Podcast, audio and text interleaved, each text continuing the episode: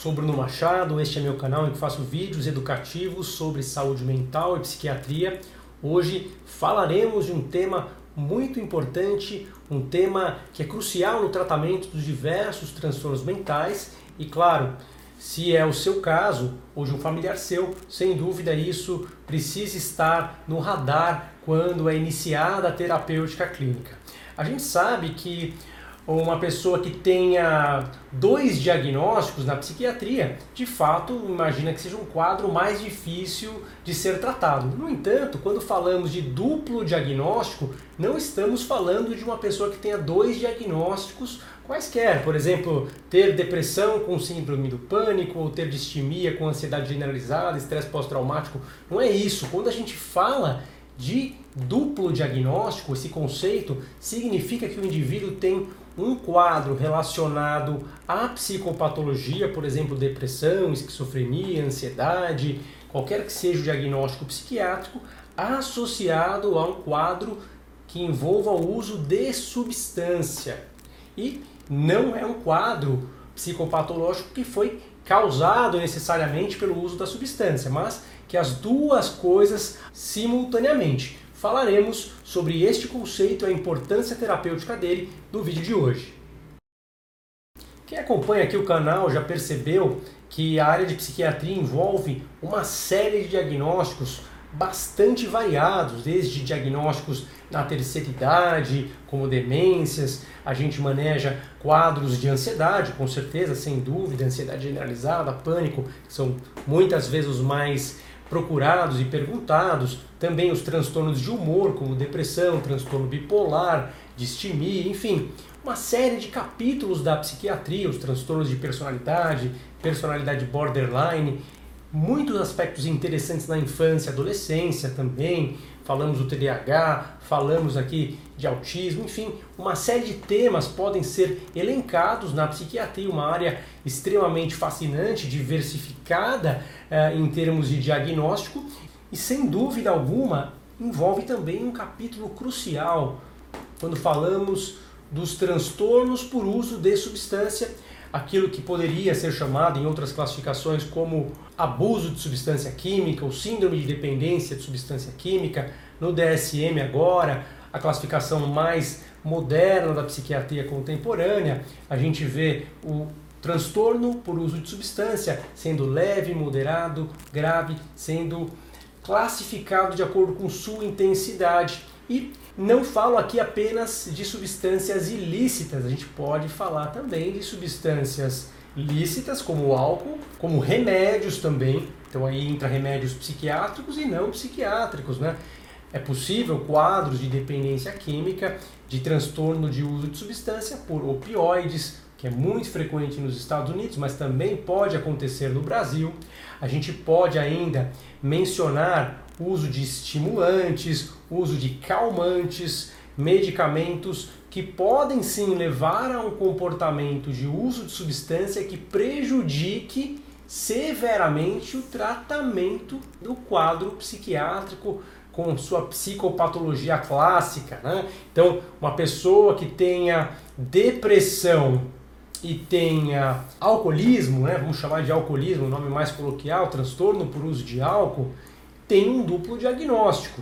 Todo mundo que tem um diagnóstico psiquiátrico combinado com um diagnóstico de uso de substância, que também é psiquiátrico, mas não aquele diagnóstico de eixo número um, como era chamado antigamente, né?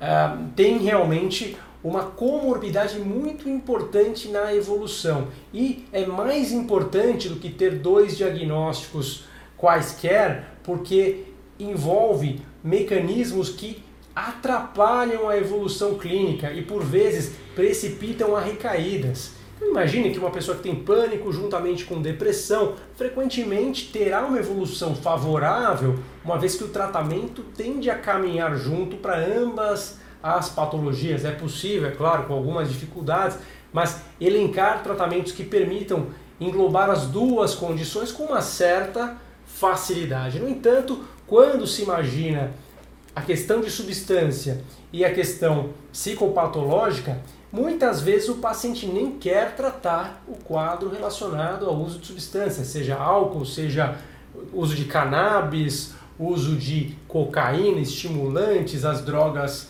uh, sintéticas chamadas club drugs, né?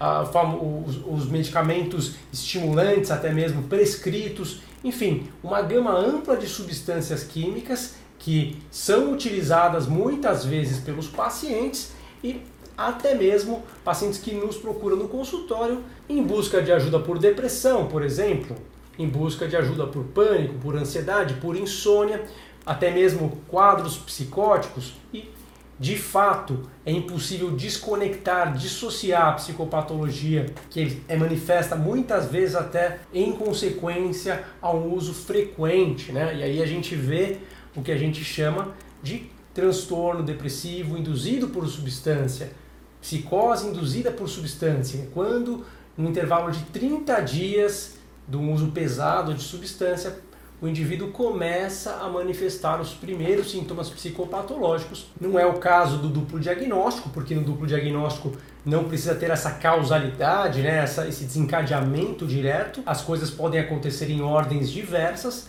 mas a importância clínica é exatamente a mesma. E como características importantes, né, a gente sabe que quem tem um quadro de dependência química, em geral, tem dificuldade de mensurar o tamanho do problema. São pessoas que muitas vezes não têm crítica do quanto aquilo prejudica.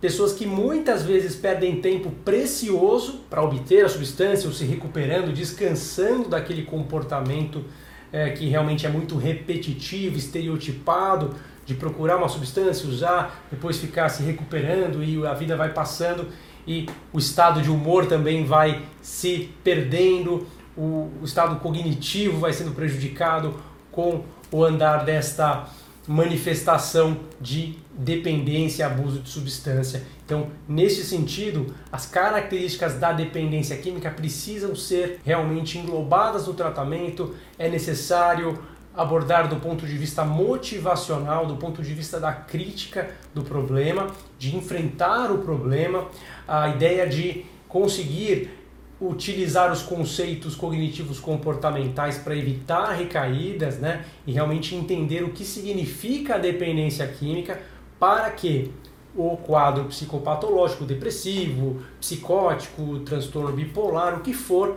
também caminhe bem, também evolua positivamente com tratamento, por exemplo, medicamentoso, com tratamento psicoterapêutico, mas sem que exista um conflito, né? um remédio tentando tratar uma depressão, estimulando, melhorando o humor, e o álcool, por exemplo, agindo como um depressor do sistema nervoso. Ou uma pessoa que melhora da síndrome do pânico com tratamento, com medicamento, com terapia e vai lá e utiliza um estimulante que traz novamente as crises. Quadros de pessoas com delírios, alucinações e usam cannabis e voltam a ter os prejuízos. Então, é muito importante entender cada caso, pesquisar a fundo, não se limitar ao diagnóstico mais superficial na área de psiquiatria. A gente precisa desse aprofundamento para que tenhamos sucesso terapêutico e não esquecer também, claro, dos medicamentos que prescrevemos, inclusive os calmantes e remédios para sono. Muitos pacientes fazem uso destas medicações num padrão de dependência química, eh, buscando o uso compulsivo, depois acumulando prejuízos por este uso que é disfuncional, torna o indivíduo uh, inapto a diversas atividades, faz a pessoa perder muito tempo e perder o controle sobre o uso dessas substâncias. Então, precisa também enquadrar o conceito de dependência química, por exemplo, o uso de medicamentos como Rivotril, o alprazolam, frontal, bromazepam, diazepam, poderia citar zolpidem também, um remédio que a gente vê abusivamente sendo utilizado, não é o caso de todos, claro, não estou dizendo que seja o seu caso, esses remédios também são bons quando bem utilizados, por, pelo tempo certo, da maneira correta, mas fazendo essa ressalva para a gente entender que há sim uma questão crucial no uso destas medicações que podem, por exemplo, induzir a depressão, que podem levar a quadros cognitivos bem negativos que trazem depois outros sintomas psicopatológicos e impedem a pessoa de melhorar, de evoluir com os tratamentos que seriam aplicados para essas diversas condições. Então, sempre lembrar de olhar o todo, pesquisar o quadro clínico, não esquecer do conceito de duplo diagnóstico, significa uma comorbidade crítica, uma comorbidade que não é duas manifestações quaisquer, mas uma manifestação que trava o tratamento, bloqueia o tratamento, impede a evolução terapêutica, impede que o antidepressivo funcione, que o tratamento de terapia funcione, porque aquele comportamento e aquela substância presente, ou mais de uma se for o caso, realmente tem uh, um poder extremamente devastador no nosso sistema nervoso e inviabiliza qualquer outra atitude a não ser que tudo seja abordado juntamente. Este é o conceito de duplo diagnóstico. Espero que você tenha gostado da ideia do duplo diagnóstico e tenha entendido esse tema. Se você quer saber mais, não deixe aqui de mandar sua pergunta.